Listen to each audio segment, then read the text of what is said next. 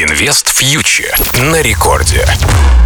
Всем привет! Вы слушаете Радио Рекорд. С вами Кира Юхтенко, основатель медиа для частных инвесторов Invest Future. Мы с вами, как всегда, обсуждаем события из мира экономики и финансов, которые могут повлиять на наш с вами кошелек и стараемся выделять главные тренды.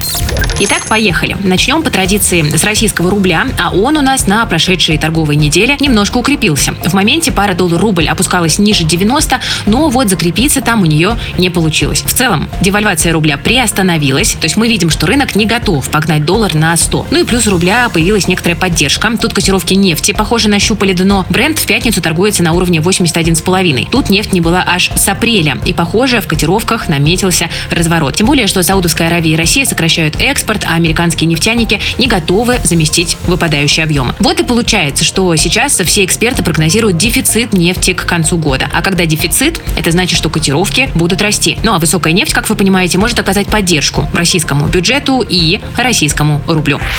Что происходит с российским фондовым рынком? Мы видим, что индекс московской биржи продолжает обновлять локальные максимумы, и на этой неделе мы поднялись выше отметки в 2900 пунктов. Основные причины роста – это как раз-таки девальвация рубля, приток дивидендов на рынок и рост нефтяных котировок. В лидерах роста российские экспортеры, которые сейчас могут радоваться и не могут не радоваться, потому что доллар дорогой, конъюнктура на товарных рынках довольно позитивная, ну а значит выручка и прибыль тоже будет высокой. Инвесторы радостно покупают акции экспортеров под дивиденды, и тут в лидерах у нас акции Северстали, Лукойла, Роснефти, Новотека и других лидеров российского экспорта. Хуже всех себя чувствует Газпром. Как мы уже не раз говорили, компания потеряла свои основные рынки сбыта, а вот на новые нужно будет еще потратить миллиарды долларов. Так что инвесторы забыли про акции Газпрома уж на пару лет точно. Дивидендов, как раньше, тут ждать не стоит. А вот от кого точно можно ждать хороших дивидендов, это Сбер. У компании очень много денег. За полгода Сбер заработал более 700 миллиардов рублей чистой прибыли. Крупнейший в России банк идет на рекордную прибыль в истории 1,3-1,4 триллиона по итогам года. Рынок ждет дивидендную доходность 12%. И при этом рост котировок тоже никто не отменял. Сбер все еще дешево оценивается, а значит потенциал есть. Аналитики прогнозируют по акциям Сбера рост от 12 до 30% до конца года.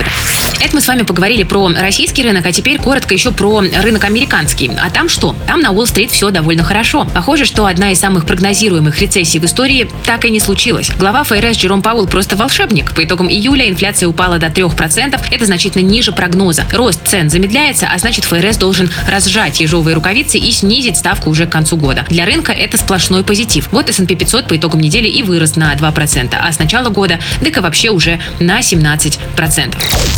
Вот такая у нас на рынках картина. Мы видим, что и в России, и за бугром все достаточно оптимистично. Почему мы говорим про американский рынок? Потому что он влияет на все другие рынки. От этого нам никак не уйти. Ну и в таком позитивном ключе мы с вами и э, будем смотреть на рынок дальше, потому что пока есть потенциал для роста на крупнейших мировых площадках для инвесторов. Это, конечно, позитивно. Друзья, вы слушали Радио Рекорд. С вами была Кира Юхтенко, основатель медиа для частных инвесторов Invest Future и образовательной платформы IF+. Подписывайтесь на нас на Ютубе, в Телеграме, на других площадках. Мы рассказываем о деньгах понятно. Вы слушали Радио Рекорд. И до встречи ровно через неделю. Всем пока. Инвест фьючер на Радио Рекорд.